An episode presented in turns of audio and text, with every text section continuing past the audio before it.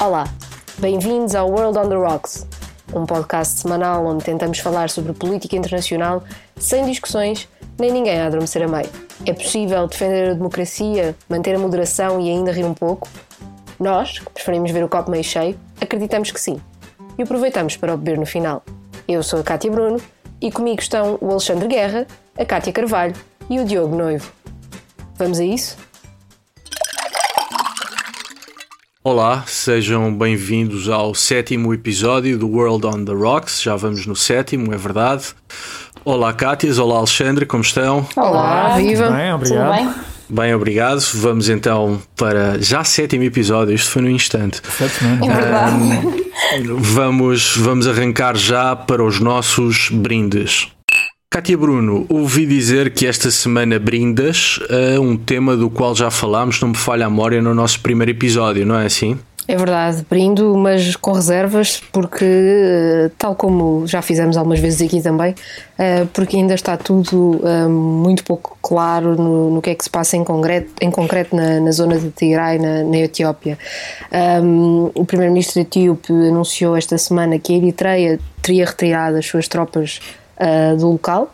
Um, e as tropas eritreias uh, nunca nunca foi confirmado oficialmente que estivessem uh, no local pelo governo da Eritreia, mas há denúncias de várias, de várias ONGs no terreno de que serão eles os responsáveis por parte dos, dos massacres e, e, e, dos deslocamentos internos que temos assistido na região, um, sendo que, que a origem do conflito está relacionada com, com o combate da Etiópia a, a um grupo que, que o governo etíope classifica de insurgentes.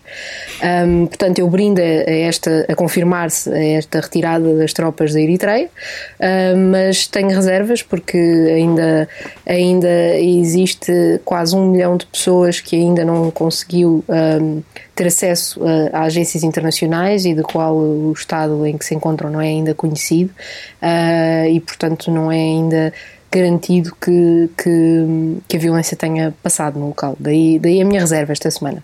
Brindo, mas assim a meio gás. Certo, e, e, os equilíbrios de poder étnico na Etiópia continuam bastante baralhados e, portanto, de facto, justifica-se um, a reserva. Uh, e Alexandre Guerra, uh, a que brindas esta semana? Olha, eu vou, antes de mais, vou brindar aqui ao meu novo brinquedo, ao meu novo upgrade, que é o meu novo micro. Portanto, já me sinto um, um, verdadeiro podcaster. E acho que tu também, não é, Diogo? Mas isso depois tu dirás. Obrigada. Estás a dizer que eu e a Cátia sim, não temos microfone. Não, é? não, porque Vamos vocês chegar. já estão. Não chegam mais tarde, mas chegam. Exato. Mas agora, agora indo mais diretamente ao brinde, eu brindo ao início do julgamento do George Floyd esta segunda-feira o, enfim, dez meses depois de, do, do, enfim, do incidente que, que, gerou alguma, que gerou bastante, enfim, movimentos bastante contestatários nos Estados Unidos e não só, eh, e que levantou uma série de questões, eh, questões, enfim, que na verdade já são crónicas àquilo que é a sociedade americana. Eu, sobretudo, espero que este julgamento, que, enfim, no primeiro dia de, das alegações passou em vários canais internacionais, eh, CNN, Al Jazeera e outros, Uh, eu espero que uh, este julgamento tenha um desfecho diferente daquele que uh, foi realizado há quase 30 anos, no, na sequência do caso de Rodney King, onde, se bem se lembram, ou não, quer dizer, mas saberão que esse julgamento acabou, na, enfim, numa primeira fase, o julgamento enfim, ao nível estadual, acabou numa das primeiras instâncias, acabou numa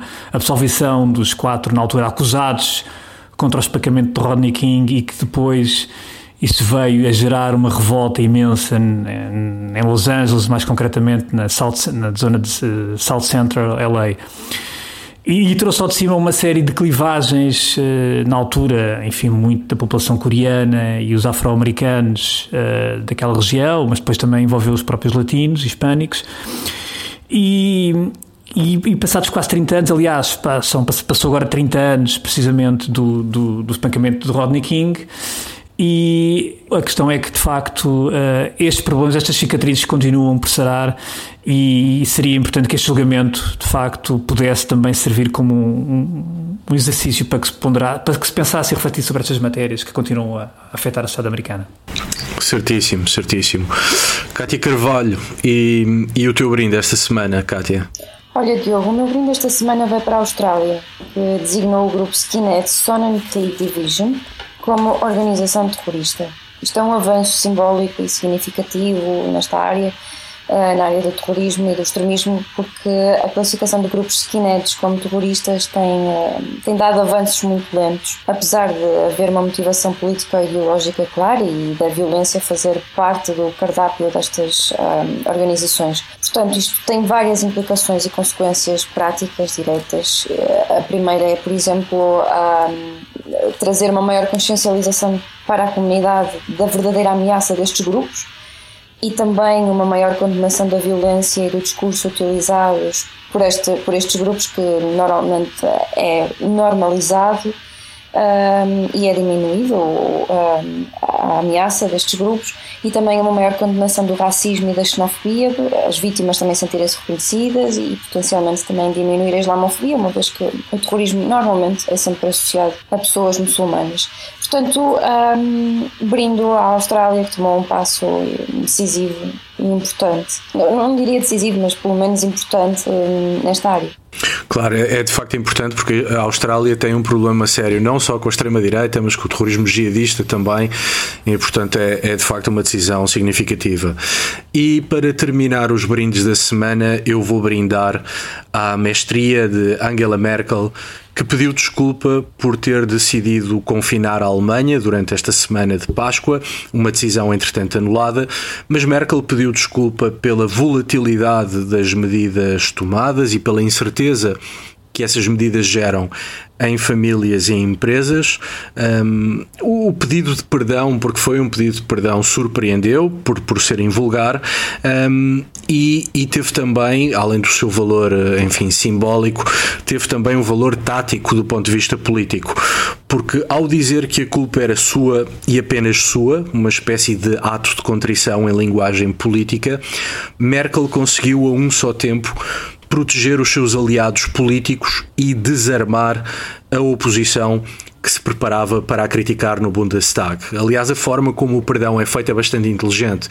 Merkel dá uma conferência de imprensa a pedir o pedido de desculpas, ou a fazer o pedido de desculpas, melhor dizendo, a seguir vai ao Parlamento alemão e quando a oposição a começa a criticar, ela acaba por ser como estadista, porque ponto 1 um já tinha pedido perdão e a oposição fica mal vista por estar a criticar alguém que está a tomar medidas difíceis e que já tinha pedido perdão por essas uh, medidas difíceis.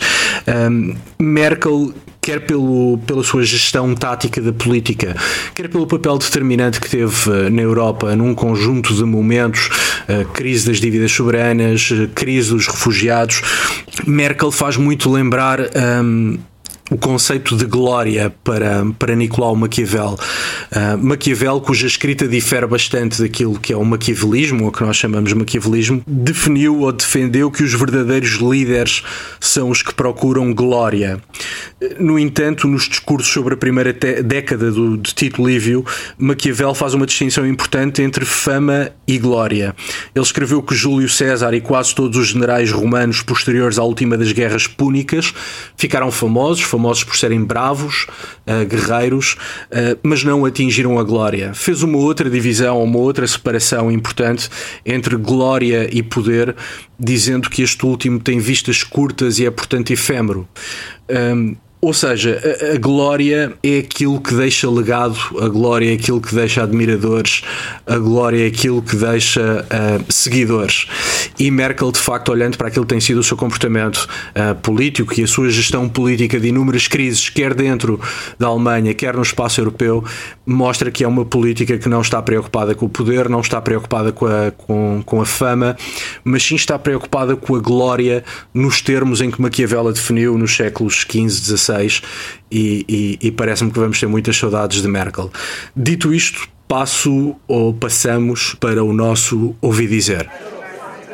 Ouvi dizer, o que é que ouviste dizer esta semana, Alexandre Guerra? Olha, eu ouvi dizer que o Parlamento Europeu, no passado dia 25, um, votou, enfim, uma posição para o início das negociações de adesão com a Macedónia do Norte e, e Albânia. Eu acho isto importante porque, porque esta, esta posição do Parlamento vem em linha com aquilo que tem sido também a posição da Comissão e eu trago isto porque, porque o processo de alargamento da União Europeia nos últimos anos tem tido um esfriamento considerável. Depois daquilo que foi a euforia, e quem se recorda desse processo, daquilo que foi a euforia há uns anos, que, enfim, que acabou por culminar com o processo de alargamento em 2004 a 10 novos Estados-membros, e aliás, nessa altura havia duas correntes, uma que defendia portanto, a política dos pequenos passos e havia outra, isto muito resumido, de forma muito resumida, e havia outra que, eh, que não, que de facto a União Europeia devia lançar-se para tal alargamento mais ambicioso, até com de forma a dar um sinal aos países, enfim, de, de, aos antigos países do Bloco de Leste, e de facto essa segunda corrente acabou por prevalecer. Uh, depois, em 2007, acabámos por ter eh, mais um alargamento, um alargamento da Roménia e da Bulgária, que já foi um alargamento com muitas fragilidades, uh, e na altura apontadas à Bulgária e à Roménia, países com muitas fragilidades, Uh, e, que, e, que, e, e, que, houve até algumas críticas de Estados-membros da própria Comissão de ter fechado os olhos, enfim, alguns dossiês, nomeadamente ao, ao, capítulo da Justiça e da Segurança, no caso em particular da Bulgária, e eu na altura lembro-me que fui, eu fui até muito crítico desse alargamento, achava que a Bulgária não estava em condições de entrar na União Europeia, aliás, os anos depois vieram a demonstrar, a demonstrar isso. Uh, e a verdade é que depois a, a Croácia adere em 2013 e o processo entrou num, enfim, ao, esfriou bastante, a euforia com o alargamento acabou por esbater-se um pouco.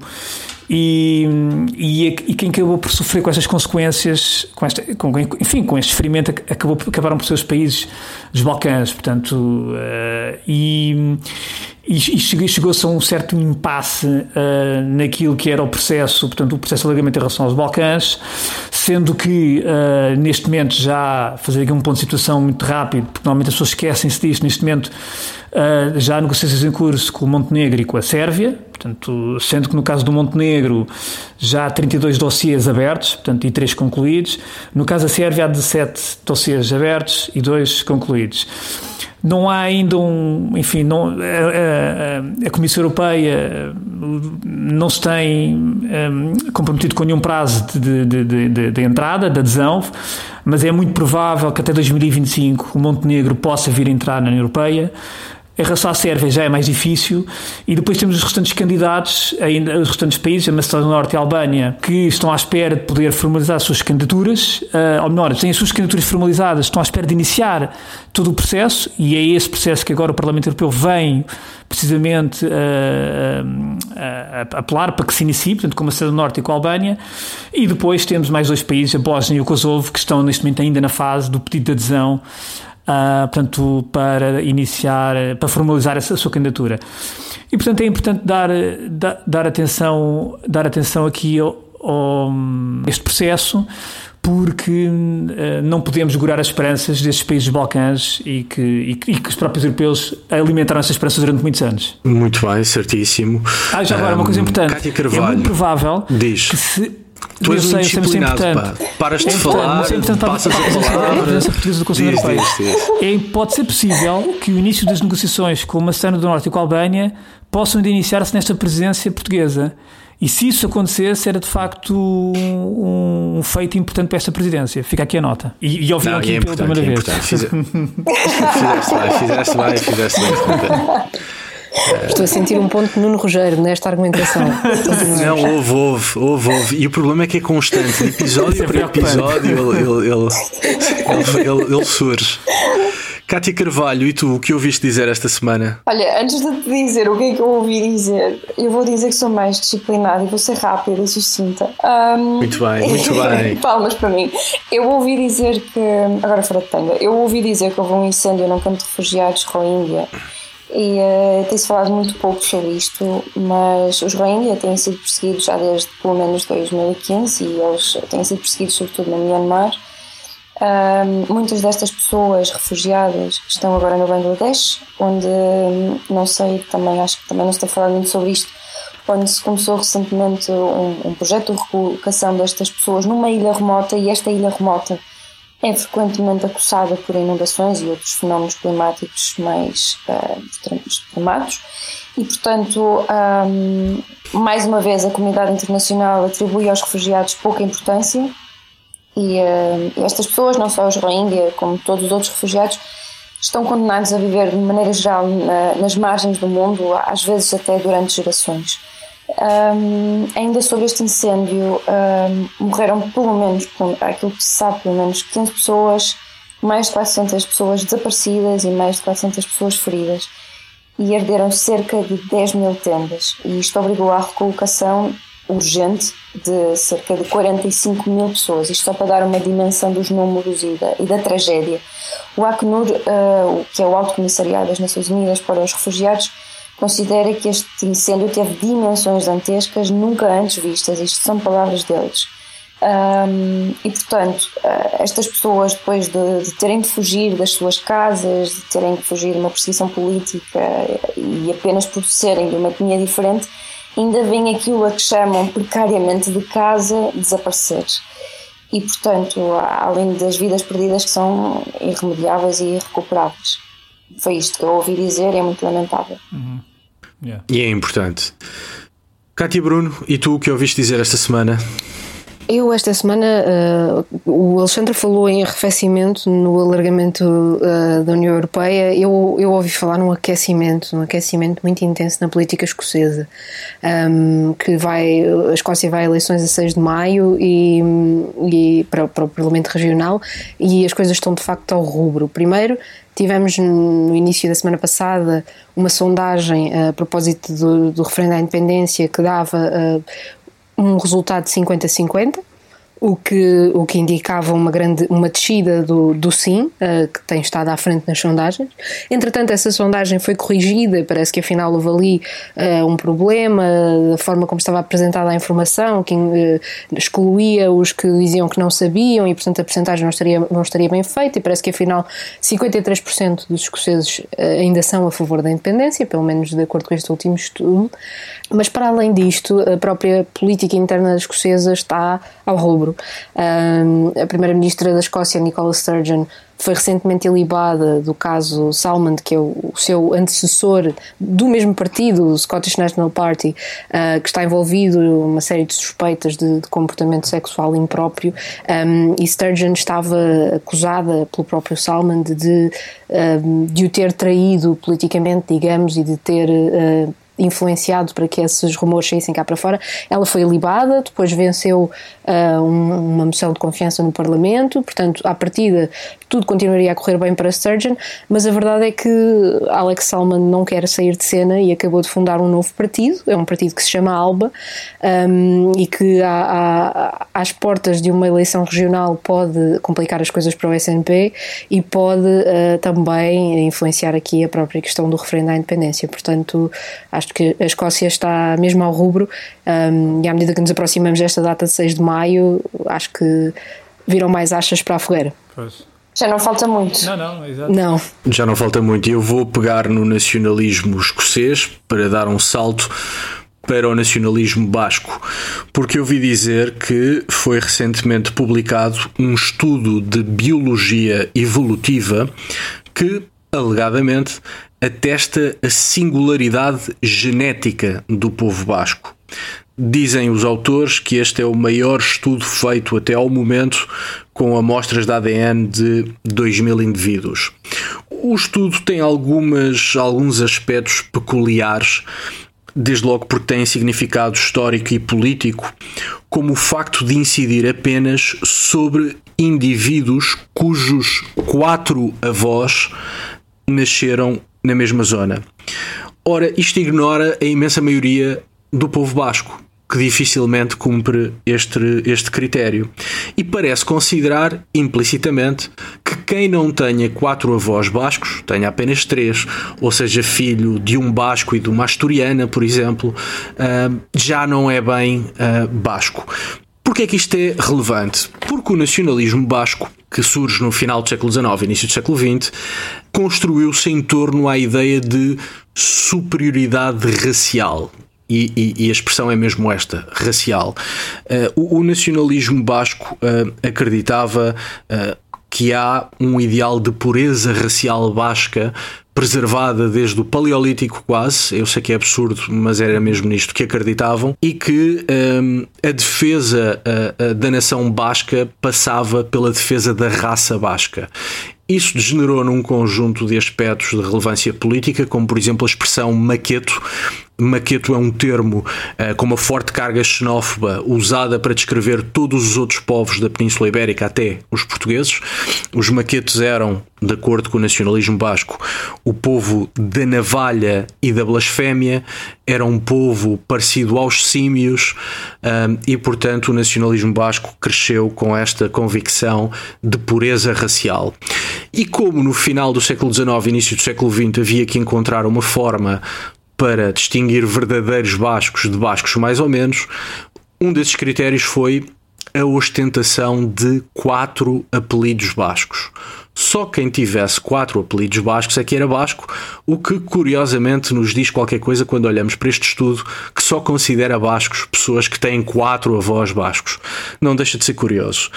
Um, e de facto, o, o nacionalismo basco que, que parte da exclusão dos imigrantes que estigmatizou a miscigenação e, portanto, que era completamente contra o casamento entre pessoas supostamente bascas puras e pessoas oriundas de outras zonas uh, da península, uh, parece agora ter tradução em alguns estudos uh, pretensamente académicos, ainda que o sejam do ponto de vista metodológico, parece-me que partem de um princípio político errado e censurável.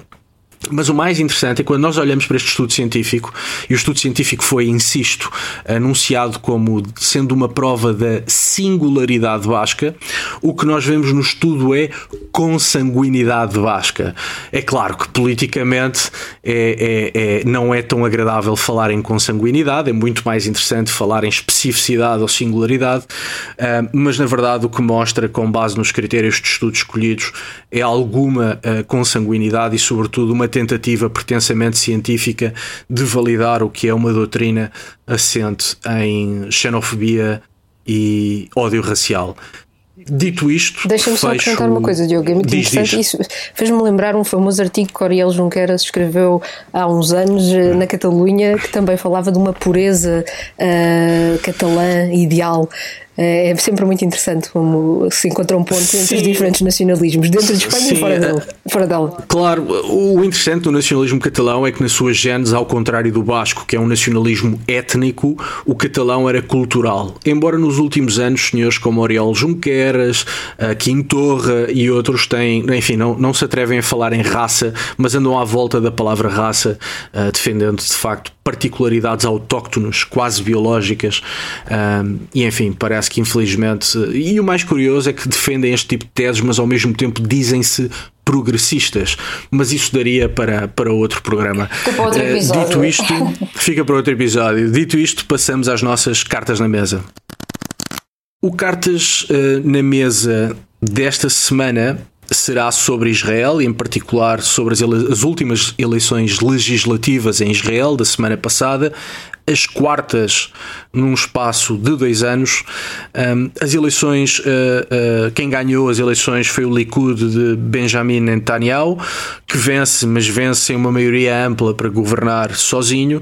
Um, Além do mais, parecem existir coligações um, anti-Netanyahu, mas essas coligações ainda não conseguiram chegar a um acordo no que diz respeito à criação de um, de um governo alternativo. Há alguns aspectos curiosos que acho que merecem a, a discussão, como Mansur Abbas, uh, do RAM, da Liga Árabe Unida, enfim, que acho que nos obriga a pensar muito naquilo que é a política árabe e a forma como se faz política árabe.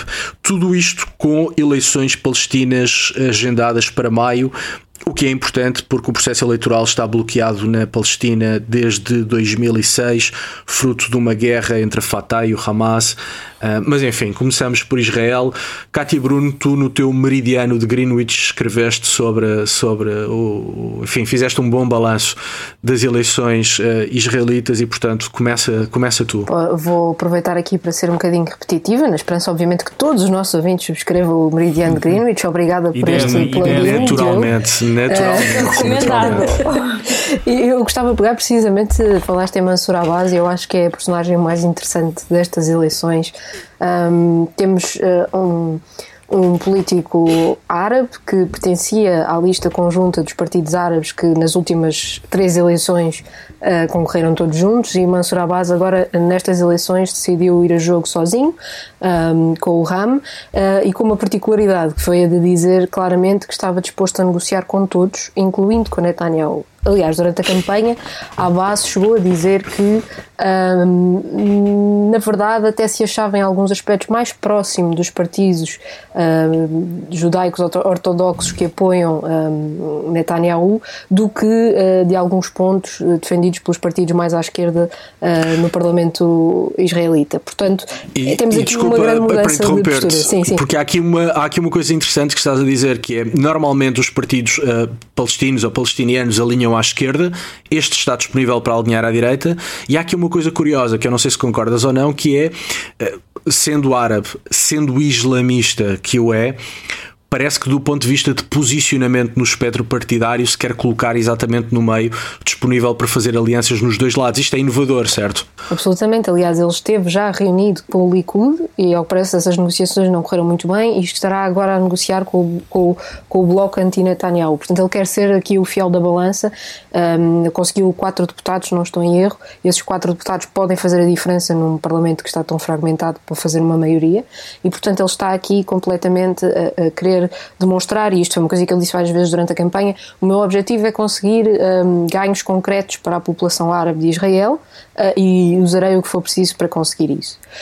Um, mas isto, uh, isto, isto para mim indicia que vão ser negociações muito complicadas, porque se Mansur Abbas se juntar à direita, Uh, terá obviamente pontos de, de concórdia com, com, os judeus mais ortodoxos, por exemplo, nas questões anti-LGBT, mas terá problemas no que diz respeito uh, à própria uh, ideia de um Estado palestiniano que ele defende que, que, deve existir e que estes grupos consideram que não.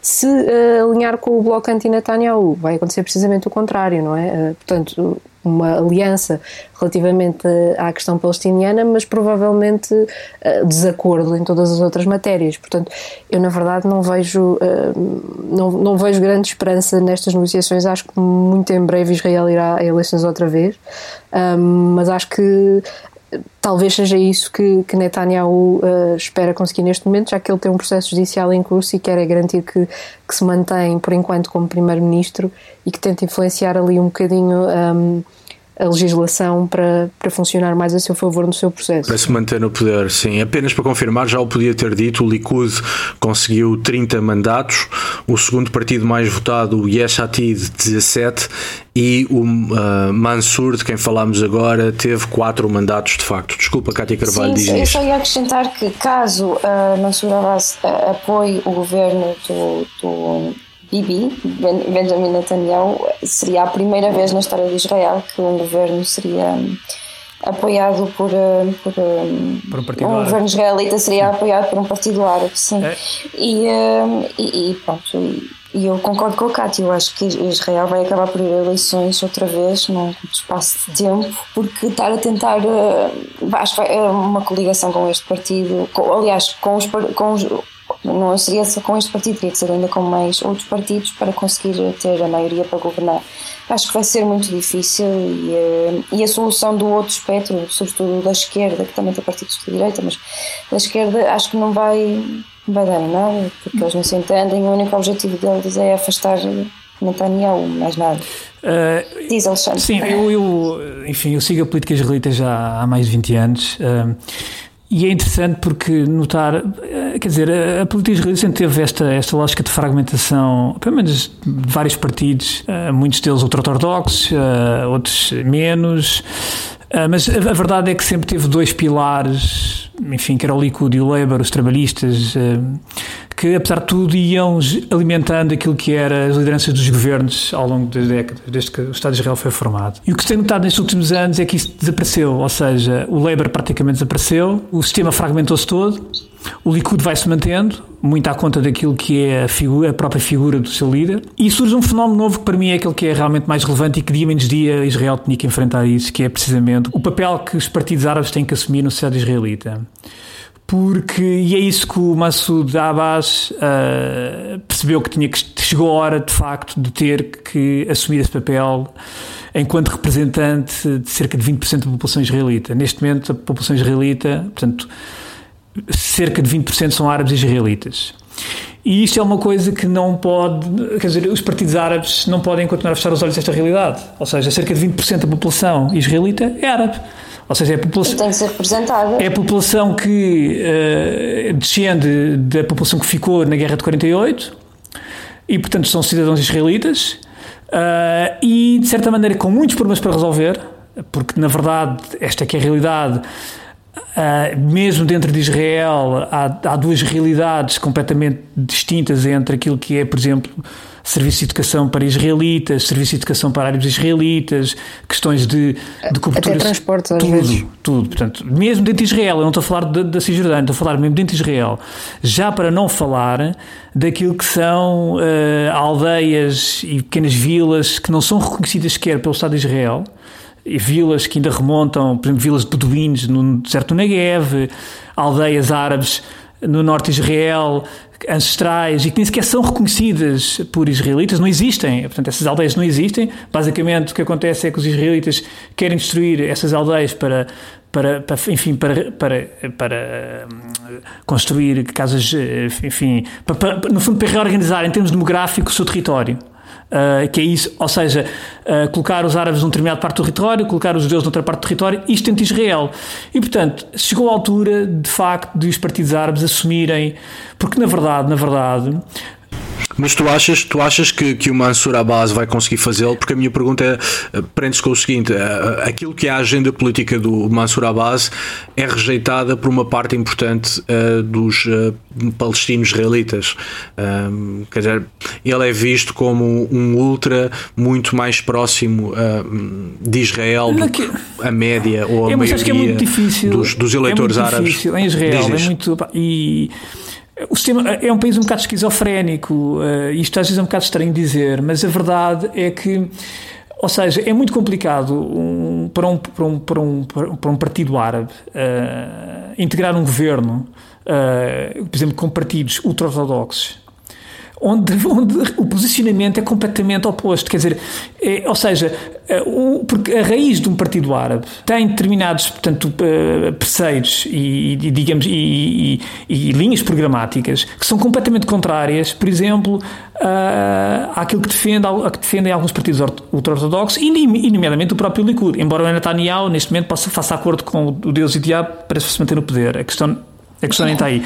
Agora, de facto, a mim o que me parece realmente mais importante é uh, aquilo que, como é que os partidos árabes poderão e pela, pela primeira vez, como é que os partidos árabes poderão integrar uma solução de governo e, de facto, assumir o seu papel numa sociedade que tem 20% de árabes israelitas. E isso, sempre foi, isso é um desafio que, de facto, uh, que, se coloca, que se está a colocar agora. A figura do, do Massoud parece ser uma figura que tem algum carisma, parece ser uma pessoa que está, neste momento, com alguma visibilidade, alguma notoriedade. Uh, obviamente que se formos a ver bem, para todos os efeitos, anteriormente, quando ele estava coligado, o, nas últimas eleições tiveram coligados, tiveram, apesar de tudo, mais deputados, apesar de tudo, tinham mais deputados, mas curiosamente a situação neste momento de fragmentação coloca-o numa posição em que ele poderá vir a ter uma palavra no governo. Uh, seria interessante ver um partido árabe no governo israelita, nem que fosse para, tipo, percebermos como é que, de hora avante, as coisas poderão continuar, mas efetivamente chegou o momento em que eh, os partidos árabes, ou este partido árabe, esta coligação, este partido, uh, tem que chegar à frente e, e, de facto tem que assumir historicamente esse papel. de facto, olhando para a matemática eleitoral e para os mandatos obtidos nas eleições, apesar de só Exato. ter quatro mandatos, uh, Mansur Abbas pode quatro, de facto. Quatro. quatro. De acordo com o Aretz, que estou a ver agora, são, okay. são quatro. Um, mas de facto ele está numa posição em que pode, em que pode ser o Exatamente. kingmaker, tal como o Yair Lapid um, do partido Yesh Atid, da, ou seja, há um futuro de centro-esquerda uh, que é um antigo assessor de Netanyahu, antigo ministro da Defesa, uh, milionário de, de, do setor da, da tecnologia e são de facto duas pessoas com dois perfis muito distintos que podem, que podem de facto ser, ser decisivos para a formação de uma coligação, embora também devo dizer, até pela experiência espanhola que passou por uma coisa muito parecida, que, que, que, enfim, se, se as sondagens mostrarem o Likud uh, em crescimento, ou pelo contrário, se mostrarem o conjunto da esquerda em crescimento, acho que toda a gente vai ter incentivos para querer eleições outra vez. Não sei o que é que tu achas, Cátia Bruno. Eu, eu queria acrescentar uma coisa em relação relação àquilo que o Alexandre disse, um, de facto, eu acho que há aqui, embora eu acho que muito provavelmente Israel vai a eleições de novo, acho que há aqui um, um, um ventinho de mudança, uma brisazinha a correr relativamente à questão da participação um, dos árabes na política. Duas notas sobre isso. Eu ouvi há, há, pouco tempo um podcast precisamente com o Anshel Pfeffer, que é jornalista do Haaretz, em que ele dizia que no dia das eleições visitou uma, uma aldeia árabe onde nas eleições passadas, uh, portanto em março de 2020, um, a lista árabe conjunta tinha tido 94% dos votos. Essa aldeia agora, a lista árabe só teve 40% dos votos. Porquê? Porque grande parte dos votos foram para Mansur Abbas. Portanto, de facto, ele, Porra, ele capitaliza aqui qualquer coisa em relação ao eleitorado árabe que eh, a lista conjunta está a perder. Um, depois, porque Netanyahu percebeu isso como, como político maquiavélico, não no sentido que tu disseste em relação a Angela Merkel, atrevo-me a dizer, Diogo, se calhar no sentido mais corriqueiro que nós costumamos atribuir ao verdadeiramente, no sentido verdadeiramente maquiavélico, não de Maquiavel, mas maquiavélico. Exatamente, um, percebeu essa mudança. Nas eleições passadas, ele teve um discurso fortemente para o árabe, chegou a, a a acusar uh, uh, grupos árabes de estarem a tentar uh, de estarem a tentar influenciar a votação, de terem feito, de cometido irregularidades nas urnas, etc. e desta vez foi o contrário. Tivemos até Netanyahu a, a usar a expressão árabe para pai e a, e a chamar-se como pai Netanyahu em árabe, claramente a tentar mudar aqui o discurso em relação, em relação ao eleitorado árabe, se calhar porque antevia que poderia precisar uh, de Abbas. Uh, mas um outro ponto que ainda não falámos, que eu acho que é interessante e gostava de ouvir a vossa opinião sobre isto, é que eu acho que isto também acontece muito fruto daquilo que o Alexandre dizia, de, de, do desaparecimento um, do Partido Trabalhista em Israel, é que na verdade não há uma liderança de centro-esquerda em Israel neste momento. Não há ninguém que possa assumir-se como uma figura de centro-esquerda que, que que balance eh, a, a, política face a Netanyahu.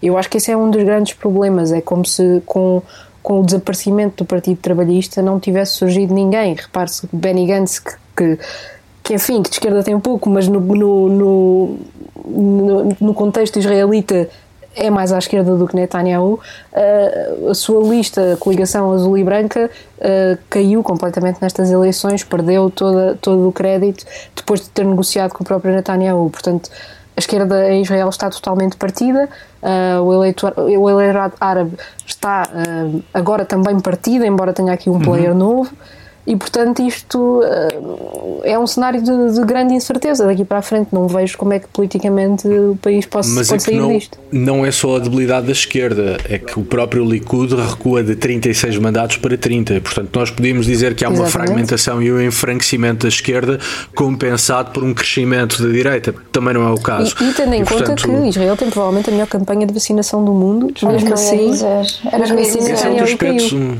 Esse é outro aspecto muito curioso, porque havia enfim, ouvi vi vários analistas dizerem que com o êxito inegável, porque é de facto impressionante, Sim. da campanha de vacinação em Israel, uh, Benjamin Netanyahu tinha, enfim, as eleições uh, mais do que ganhas.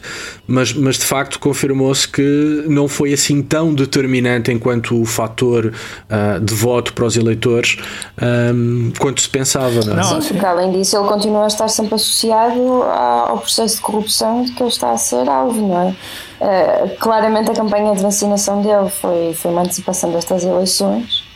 uh, e tentou capitalizar isso ao máximo, mas não, não teve os resultados esperados. Agora, se Israel voltar a ir a eleições, talvez nessa altura os efeitos da campanha de vacinação já sejam mais evidentes e talvez ele já consiga recolher um bocadinho mais de apoio, mas não sei o que é que queres dizer, Alexandre. Não, é, ou seja, é interessante porque se olha para o sistema político israelita desde a sua fundação e, e, e é curioso porque apesar de tudo apesar de ser um, um sistema que a partir de determinada altura tenha tido uma, uma, uma, uma, várias, uma competição com vários partidos, mesmo no próprio Knesset, mas apesar de tudo tem conseguido ter uma certa estabilidade ao nível daquilo que são os fios dos governos. Se uma pessoa contar os primeiros ministros, desde, desde a criação do Estado de Israel, quer dizer, são, estamos a falar de uma, de uma, grande estabilidade, na verdade. Aliás, se não me engano, o Benjamin Netanyahu é até o primeiro-ministro que está mais tempo no poder, se, se não me engano. É, já bateu este recorde. Já bateu. Sim. E quer dizer, depois do, do Benjamin tivemos o, o Sharon, o Barak, depois o Pérez, Rabin, eh, estou a fazer de cabeça, o Menachem Begin, Isaac Shamir.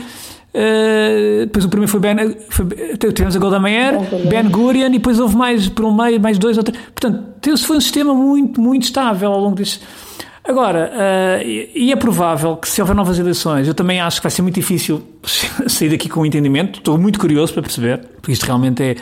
Uh, embora eu não subestime a política israelita, a capacidade criativa desta, de, dos políticos israelitas, porque nós não podemos ver aquilo, ou seja, na política israelita nós não podemos ver aquilo que os une, temos que ver aquilo é, é o que eles testam, porque é, normalmente o, o, o, alinhamento é sempre em função daquilo que é testável, ou seja, o bloco é sempre criado em função daquilo que é o mais testado, ou, enfim, é uma lógica muito, enfim, muito israelita eh, e tendo em conta a própria, a própria circunstância onde Israel está inserido. E, portanto, eu também não sei, tenho grandes, estou curioso para perceber o que é que, quer dizer, não consigo prognosticar nada, uh, agora não me admiraria nada, e como, como diz a Cátia Bruno, que daqui a uns meses fizéssemos novamente eleições e, e, e portanto novamente à procura de um acordo, portanto... E se houver eleições, cá estaremos para as comentar novamente, sem, com, com, com o maior gosto. Um, dito isto, se calhar passamos para, para a nossa última parte, para as nossas obsessões da semana, as recomendações que sugerimos um, a quem nos ouve. E chegamos então à parte final, às nossas obsessões uh, da semana. Cátia Carvalho, qual foi a tua obsessão? Qual está a ser a tua obsessão esta semana? Um, a minha obsessão esta semana é um livro. Uh, é um livro que se chama O Massacre Português do Iriamo, Moçambique, 1972, de Mustafa Haddad. Um, eu sei que o tema de Moçambique está muito na berra, mas eh, este tema em particular de Moçambique é outro. Um, este massacre um, foi praticado por, uh, pelas tropas portuguesas em 72 uh, ah, na região do Iriamo e mataram perto de 400 pessoas num único dia. Foi um verdadeiro massacre no sentido da palavra e portanto este é um livro que não é de uma não é de digestão fácil mas que eu acho que deve ser lido Uh, o autor apresenta um estudo sobre as motivações e a forma como os acontecimentos se enrolaram, uma investigação bastante coesa e bastante bem feita, uh, e apresenta também os factos uh, e tudo aquilo que levou à exposição pública do que tinha acontecido, porque tentou-se esconder depois o que, o, que, o que aconteceu e este livro revela muito bem um, a história. E portanto, esta é a minha sugestão e a minha opção desta semana, que já andava há algum tempo a trazer, mas já consegui trazer um, esta, neste episódio. Muito bem. Alexandre Guerra, e a tua, a tua Olha, opção? A minha opção, e porque estamos em Semana Pascal, portanto, Semana Santa, eu estou obcecado pela Paixão segundo São Mateus do Bar. Portanto, um oratório, portanto, uma, grande, uma das grandes obras-primas do Bar. Eu foi uma das primeiras obras que comecei a ouvir desde que, enfim, desde há muitos anos, quando era miúdo, que comecei até a estar guitarra, guitarra clássica. Um, e também trago isto porquê? Porque nestas alturas um, as pessoas normalmente, enfim, uh, prendem-se muito à questão familiar, à questão da própria, à, à própria questão festiva, mas eu gosto sempre de, de refletir um pouco sobre aquilo que, que, que, esteve por trás destas, enfim, destas, destas celebrações. E nunca podemos esquecer que, no caso da Semana Santa, em concreto, estamos a falar de um acontecimento político-social de grande dimensão e de, de, de enorme importância e que, de facto, hum, mostra também Uh, às vezes como determinados conceitos, por exemplo, que hoje em dia falamos e que discutimos como se fossem, de certa maneira, coisas novas. Uh, se olharmos para trás e, e enfim, perdemos um, um, pouco tempo a tentar perceber os contornos políticos e sociais de um determinado acontecimento histórico, uh, ou pelo menos tentar analisar aquilo que foram os contornos históricos de, de determinada, enfim, de determinada altura, se conseguimos encontrar raízes de, enfim, que depois estiveram na base do pensamento neste caso ocidental, eh, sobretudo, e que acho que merece sempre essa reflexão, até por exemplo no caso de, de, de, desta semana enfim, que depois culmina na crucificação de Jesus Cristo e depois na própria ressurreição, é preciso, e eu estava, enfim, é uma coisa que eu tenho gostado, é interessante ver, por exemplo, o papel das mulheres nessa, né, no acompanhamento da, da, daquilo que foi sempre o, o magistério do próprio Jesus Cristo e na própria semana, e, e, e, ou seja, a mulher sempre esteve muito presente, sempre foi uma figura uh, central e principal, aliás, foi a própria mulher que acaba por uh, assistir a um dos episódios centrais daquilo que será o cristianismo, que é a ressurreição, e são as próprias mulheres que vão comunicar aos apóstolos Pedro e Paulo, e que, e que aliás até aceitaram isso com alguma relutância, porque na altura não acreditavam, quer dizer, que uma, que uma mensagem tão importante como essa fosse atribuída, a, a, portanto, fosse a mulheres, e na verdade foram as mulheres. Transmitida por elas. Por, exatamente, e portanto, aliás, o próprio o padre Anselmo Borges, há um ano e tal, dizia uma coisa interessante, que era, foi muito, muito interessante, que realmente Jesus Cristo foi o primeiro feminista da história, e olhando a história de Jesus Cristo e vendo as mulheres com que ele que, que acompanharam sempre de igual para igual e mesmo no, no, nos últimos, nas últimas três etapas da sua vida. Portanto, é, é ver o papel das mulheres como a, a Verónica, as mulheres de Jerusalém, a, a mãe Maria, enfim. A, Maria e Marta de Betânia, portanto, várias que tiveram um papel muito importante, e eu digo isto meramente num, com uma perspectiva histórica e, e, e meto aquilo componente religioso claro. de lado. Uh, mas pronto, claro. acho que é sempre importante refletir e, e, se puder ao som, ao som de, da Paixão de Segundo São Mateus de Barro, melhor ainda. Mas falando Excelente, de, continuar, deixa-me só acrescentar aqui uma coisa que a Não, vais continuar tu. Vou continuar podes, eu. Vais continuar tu, portanto podes acrescentar e seguir. É que a recomendação Não... do Alexandre fez-me lembrar uma frase que uma vez entrevistei o embaixador José Cotileiro e ele disse-me uh, a seguinte frase. Disse que a frase era, era do, do Sioran e disse que, que ele era um fascistoide e disse que a frase era a seguinte para justificar o seu seu ateísmo. Ele disse: Se há alguém a quem Deus deve muito, é Johann Sebastian Bach. E eu acho que é, acho que encaixa muito bem nesta tua recomendação. Assim. Saudades do embaixador Cotileiro. É verdade, é verdade. Bom, e podes continuar, bom, podes continuar. Dito isto, a minha, a minha opção desta semana tem sido, eu diria um guilty pleasure, mas na verdade não é nada guilty, é pleasure por eu assumo. Uh, não é de agora. Uh, não, o guilty vamos avaliar nós se é guilty não ou não. É, não, é, não, é, não, é. não é. Os nossos ouvintes vão avaliar e depois, depois podem escrever. Os nossos ouvintes talvez achem, vocês, vocês vão apreciar. E deixam, deixam na, na secção de comentários. Exato, exatamente podem aproveitar para nos deixar uma review, que isso também ajuda ao nosso podcast. A minha recomendação é a série VIP, um, que está na HBO, que não é nova, mas eu ainda não acabei de ver, vou guardando os episódios para ir vendo aos poucos porque não quero que acabe um, e já estou quase a acabar. Uh, e eu acho que é, é uma série para quem acompanha política norte-americana e política no geral é absolutamente hilariante. Toda a rotina do dia a dia, de, neste caso, de uma vice-presidente que depois se torna presidente, que depois deixa de ser presidente e por aí adiante, é, e toda a equipa à volta dela e de como funcionam. Um, claro que de forma exagerada, mas sempre ali com um toquezinho de fundo amargo de verdade. Um, é, é uma experiência que faz. É um verdadeiro rir para não chorar e é, é uma excelente opção para descomprimir sem nos sentirmos uh, completamente aliados destes temas de política internacional que tanto gostamos. Excelente sugestão. Muito bem, excelente, excelente sugestão. Eu vou. Um, a minha opção é um DVD, sim, vou falar de um DVD. Atenção, Podem revirar os olhos, continuo a comprar DVDs. O Diogo continua a usar o seu leitor de DVDs. Eu também tenho aqui. Sim, não, claro, claro, claro, claro. E, e, e, só não uso VHS porque já não é possível, senão usaria VHS. Eu ainda tenho. Não, o, o, o DVD é um, é um documentário chamado Best of Enemies, que é um documentário sobre dois gigantes, eh, dois colossos, um chamado William Buckley e o outro Gore Vidal um, eram os enfants terribles, uh, respectivamente, do, do Partido Republicano e do Partido uh, Democrata, e nas eleições de 1968, uh, eh, precisamente na campanha presidencial, o canal televisão ABC tinha de encontrar uma forma de se manter à tona, estava com problemas em captar audiências e, e lembrou-se, alguém se lembrou, de fazer um modelo de debate entre comentadores, um frente a frente, no qual Gore Vidal seria o representante dos liberais democratas e William Buckley ou Bill Buckley seria o representante dos republicanos. Nasceu o modelo de debate frente a frente entre comentadores e nasceu um ódio uh, sem paralelo entre duas pessoas superiormente inteligentes, superiormente cultas,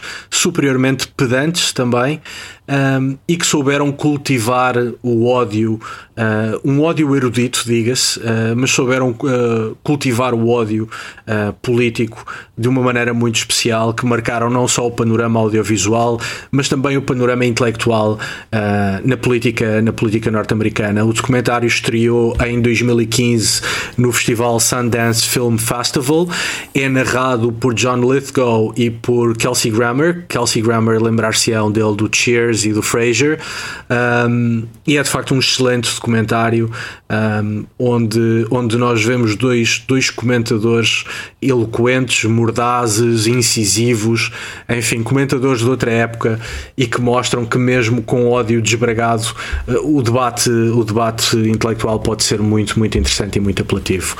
Dito isto, um, fechamos o nosso World on the Rocks esta semana. Para a semana cá estaremos novamente.